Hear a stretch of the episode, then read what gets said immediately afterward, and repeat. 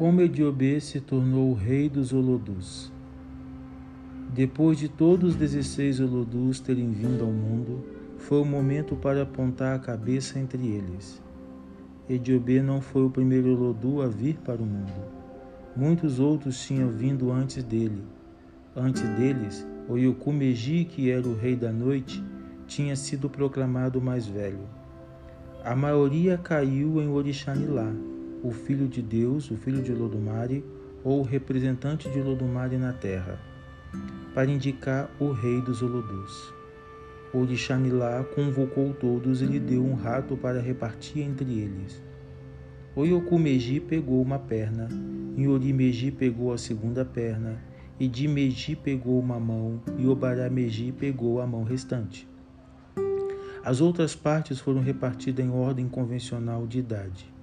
Ediobê, sendo muito novo, foi dada a cabeça do rato. Na sequência, Orixanilá lhes deu um peixe, uma galinha, um pombo, uma angola e finalmente um bode, os quais foram todos repartidos de acordo com a ordem estabelecida com o rato. Em cada caso, a Ediobê foi dada a cabeça de cada um dos animais sacrificados.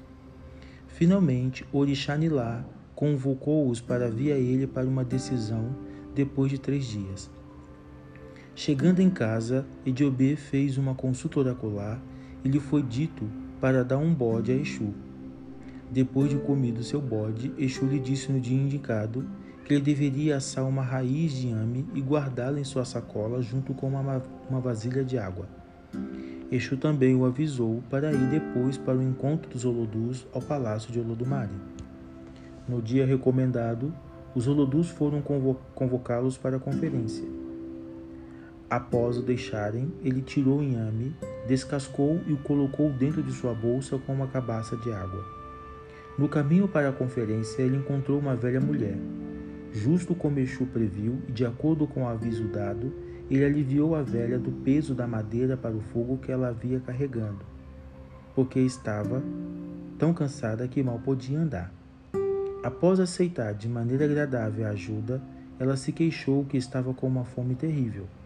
Instantaneamente, Ediobê retirou o iame assado de dentro de sua bolsa e deu ela para comer. Depois de comer, ela pediu por água e ele lhe deu a cabaça d'água de dentro de sua bolsa. Com a refeição terminada, ele carregou a lenha enquanto a velha senhora caminhou ao seu lado. Ele não percebeu que a mulher era a mãe de Orixanilá, Entretanto, como ele deu a impressão de estar com pressa, a velha perguntou-lhe onde ele estava indo com tanta pressa.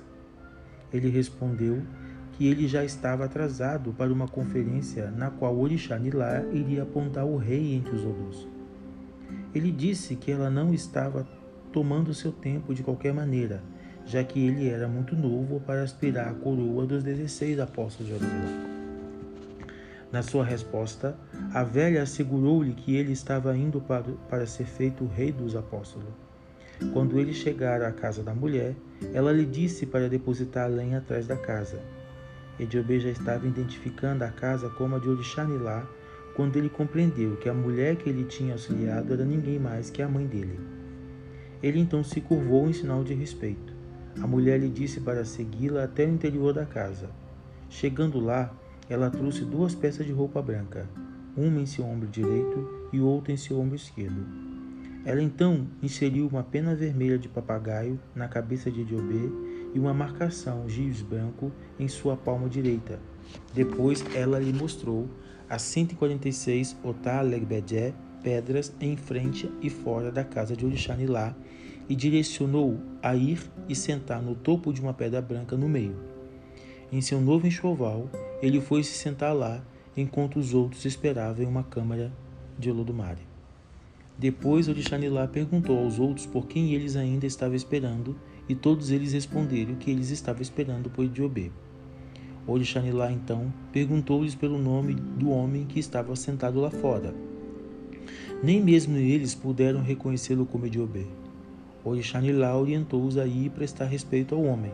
Um após outros, eles foram se prostrar e tocar o chão com suas cabeças nos pés de onde Ediobê estava sentado. Em seguida, Orixanilá formalmente proclamou Diobê como rei dos Odus da família de Orumilá. Quase que unanimemente, todos os outros Olodus se queixaram aborrecidos, demonstrando sua desaprovação pela nomeação do mais novo Olodu para chefiar entre todos eles. Neste ponto, Olodumare lhes perguntou como eles repartiriam os animais que ele tinham dado a eles durante os sete dias no período de avaliação. Eles explicaram como eles os dividiriam. Eles lhe perguntou a quem foi dada a cabeça de cada um desses animais e eles confirmaram que tinham sido dada para Ediobê. Orixarinlá então exclamou que foram eles que voluntariamente apontaram Ediobê para ser o seu rei, porque quando a cabeça está fora do corpo, o resto não tem vida. Com aquela observação, eles todos se dispersaram. Quando eles deixaram o palácio de Orixanilá, todos eles decidiram prender Diobê em seus fortes braços. Não apenas resolveram não se reconciliar com ele, como também decidiram nem servi-lo nem visitá-lo. Antes da dispersão, Ediobê compôs um poema ao qual ele usou como um encantamento. Oja niki o oja, ou niko o o o ipé akiko, ikiga akikadenu, ipé orire, kigun orire denu, etuki olotu onimo, inulo tinire efon ebirewa. Com aquele encantamento especial, esperava neutralizar todas as maquinações maléficas contra ele. Ele usou algumas espécies de folha para este propósito. Após aquele incidente, eles lhes disseram que antes não podiam aceitá-lo como rei. Ele teria de banqueteá-los com 200 cabaças de inhame assado, 200 potes de sopa preparada com diferentes tipos de carne, 200 cuias de vinho, 200 cestas de obi, etc., dando-lhe sete dias para organizar o banquete. É desnecessário dizer que parecia uma tarefa impossível porque eles sabiam que Diobê não podia bancar financeiramente um banquete daquele tamanho. E Diobê sentou-se lamentando de sua pobreza e a perspectiva de se tornar um pastor sem rebanho. Entre mentes, Exu veio a eles para descobrir a causa de sua melancolia e ele explicou que não tinha dinheiro disponível para financiar esmeradamente o banquete solicitado pelos Olodus antes de eles poderem aceitar se submeter a ele. Exu replicou que o problema seria resolvido se Diobê lhe disse mais outro bode. E Diobê então perdeu tempo em dar o outro bode para Exu. Após comer o bode, Exu avisou-o preparar apenas uma de cada de todas as coisas necessárias para o banquete e para fazer 199 recipientes adicionais cheios de cada item e enfileirá-los fora do salão do banquete no dia indicado. Ediobê seguiu a recomendação de Exu adequadamente. Neste meio tempo, cada um dos Olodus tinha estado fazendo pilheiras dele, já que eles sabiam que não havia jeito para Ediobê poder providenciar o banquete. No sétimo dia, eles comeram, eles começaram a visitá-lo um a um para confirmar se ele estava certo com o banquete.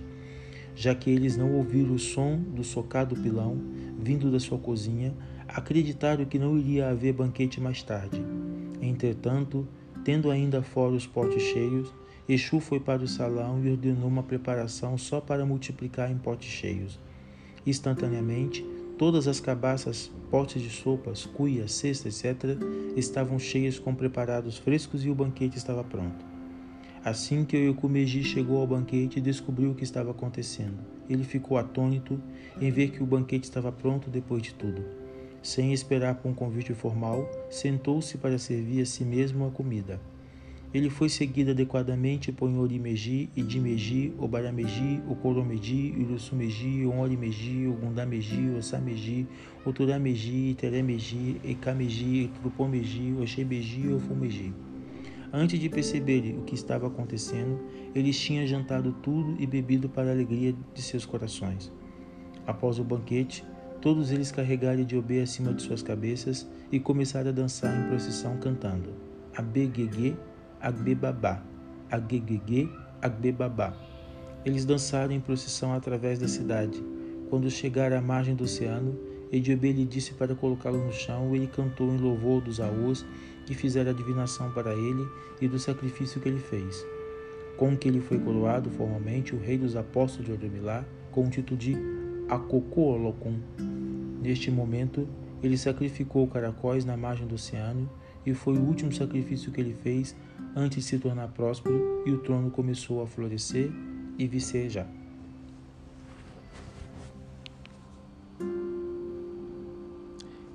Explicação.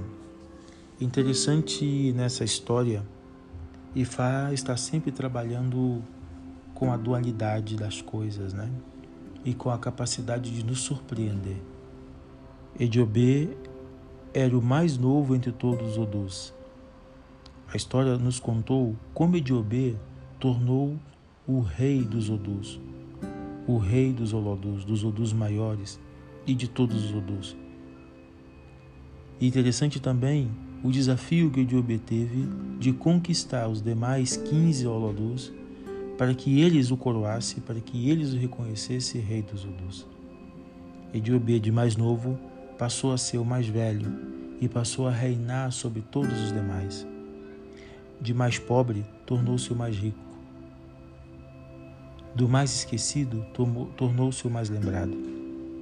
E desde então, Ediobê vem cumprindo na sequência de Fá a sua missão de dupla salvação e de solucionar, de resolver e de tornar benevolente e auspiciosa todas as coisas.